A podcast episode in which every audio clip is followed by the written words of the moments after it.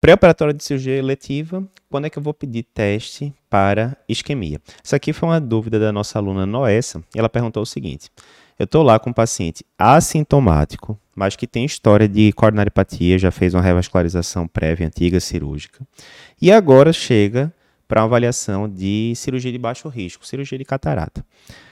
Tem necessidade de ficar pedindo teste de isquemia para esse paciente? Então vamos lá. Primeiro eu vou dar uma, uma revisão geral sobre o tema, rapidamente, depois eu volto para esse caso aqui especificamente. Então, primeiro, quando é que eu vou pedir prova isquêmica para paciente que está em avaliação pré-operatória de cirurgia letiva? Primeira coisa, é exame de exceção, não é de regra. Então, se você acha que ah, todo paciente que vem para mim no pré-operatório, eu vou pedir aquele kit básico, certo? vou pedir teste ergométrico, vou pedir eco, vou pedir cintilo, ergométrico que seja, não é isso que as diretrizes recomendam, não é isso que a evidência científica mostra para gente. A gente já tem muito estudo aí avaliando, ah, se eu pedir eco de rotina antes de cirurgia, altera desfecho do paciente, não altera. Se eu pedir teste isquêmico para paciente de rotina, altera desfecho do paciente, não altera, né? Isso é uma visão geral. Então, primeira coisa é isso, é exame de exceção, não é exame de rotina. Primeiro ponto importante. Segundo ponto, focando o que, é que as diretrizes dizem. Né? A gente tem várias diretrizes americanas, europeias, brasileiras. Vamos focar na boa e velha diretriz brasileira, até porque é ela que é solicitada na prova de título de cardiologia. Lembrando né, que em 2021 e 2022, 2021, 60% dos aprovados na prova de título foram alunos do Cardio Papers, 2022, 64,5% foram alunos do Cardio Papers. Então a gente sempre foca muito aqui nas diretrizes da SBC, até porque é o que é pedido na prova. Então o que, é que a diretriz fala? A grande indicação em que você consideraria solicitar prova isquêmica num pré-operatório para um paciente assintomático, eu não estou falando de um paciente com sintoma, ah, é um paciente que vai tirar ali uma unha encravada, mas ele está falando para você que está com um quadro típico de angina associada a dispneia, etc. Aí vai ser a investigação normal de coronariopatia, como você faz, né, de doutorado que você faz em qualquer paciente que chegasse, independentemente de pré-operatório, certo? Não estou falando disso, não. Estou falando daquele paciente que é assintomático, né? Tipo esse que, que a nossa aluna colocou. Então, paciente assintomático, via de regra, você vai investigar se ele vai para uma cirurgia vascular arterial, né? tipo revascularização de membros inferiores, por exemplo. Por que isso? Cirurgias vasculares arteriais, geralmente a causa é a aterosclerose. Se tem aterosclerose em algum canto, perna, carótida, etc., tem uma chance bem maior de ter também no coração, né, nas coronárias, já que é uma doença sistêmica. E esse paciente é classificado como risco perioperatório de moderado para cima. Tem vários scores para a gente avaliar isso. Score de Lee é um exemplo, né? Para cirurgias vasculares, especificamente, a gente tem um score de Lee Vasco e tal, mas não vou entrar muito nesse buraco de coelho, não. Vou só dizer. Você usou algum dos scores lá que são recomendados pela diretriz, o paciente tem um risco moderado ou maior e vai para uma cirurgia vascular arterial, pronto. A diretriz da SBC diz que nesse caso é para você pedir.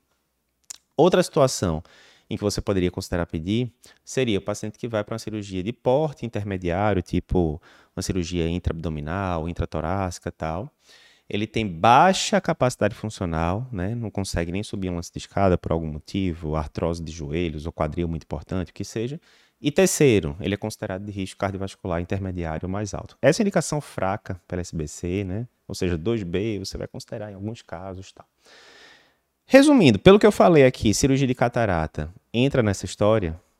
Não entra, né? Cirurgia de catarata, assim como outros procedimentos superficiais, ambulatoriais, endoscópicos, é, são considerados procedimentos de baixo risco de complicações cardiovasculares.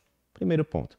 E a própria SBC diz né, que, caso seja um paciente assintomático tal, está contraindicado. É, não é para você fazer classe 3, está errado você pedir prova de isquemia para paciente que vai para um procedimento cujo risco intrínseco de complicações cardiovasculares, catarata é um exemplo, é baixo, certo? Então, se caísse questão de prova, ah, caiu na prova de título, paciente que está em pré-op de catarata, assintomático, mas tem um bocado de outras complicações, vou pedir uma prova isquêmica.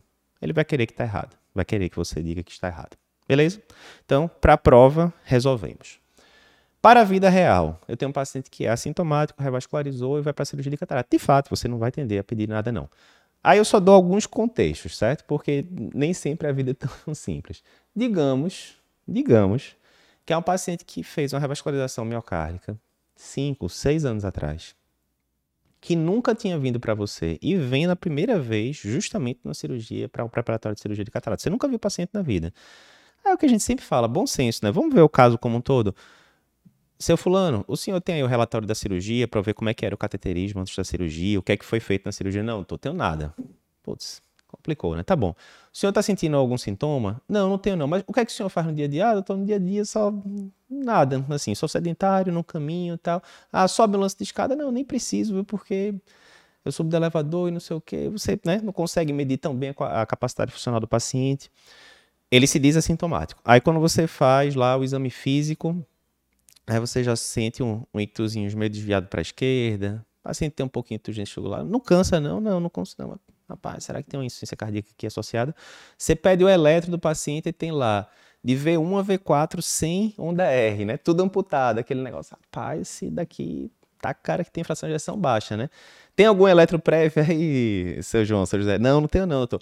Ou seja, para você ver que no mundo real a coisa nem sempre é tão simples. Aí você pega a primeira vez que você viu na vida o paciente, você não tem exame nenhum daquele paciente, o paciente não parece ter uma capacidade funcional tão boa ali, Pô, esse é o tipo de paciente, considerando que você não tem histórico nenhum, você vai falar, vá lá no hospital, tente resgatar o relatório da cirurgia, se possível, cateterismo, pega aí uma cópia do prontuário e tal. Mas esse é um paciente que você já poderia pensar em solicitar um eco, por exemplo. Haver um eco fração de injeção de 33%. Pô, não sei como é que era a fração de injeção. Perdeu tudo. Não tem nada, nada, nada antes da cirurgia. Né? É muito comum em serviço público isso. A gente vê o paciente que não tem nenhum relatório, nada. E aí, essa fração de injeção era 33 já antes. Será que piorou agora nos últimos tempos?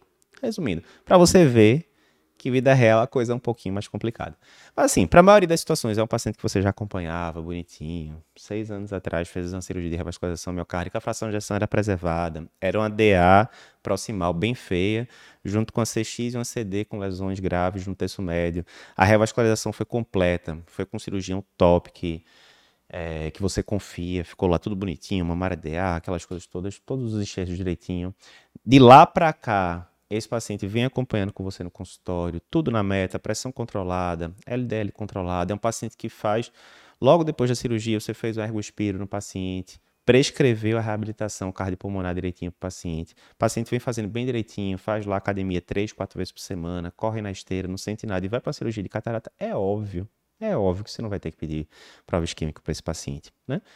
Mas por que, que eu pintei esse quadro todo? Só para você ver que para a prova é muito fácil, é cirurgia de catarata, não tem sintomas. Né?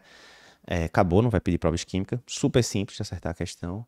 Para a vida real, veja esses dois cenários que eu coloquei: um de um paciente que você não tem dado nenhum prévio, o outro um paciente que você acompanha bem direitinho. São cenários que podem ser muito distintos. Né? Então, um resumão aí do que, é que você precisa saber sobre provas química versus pré-operatório.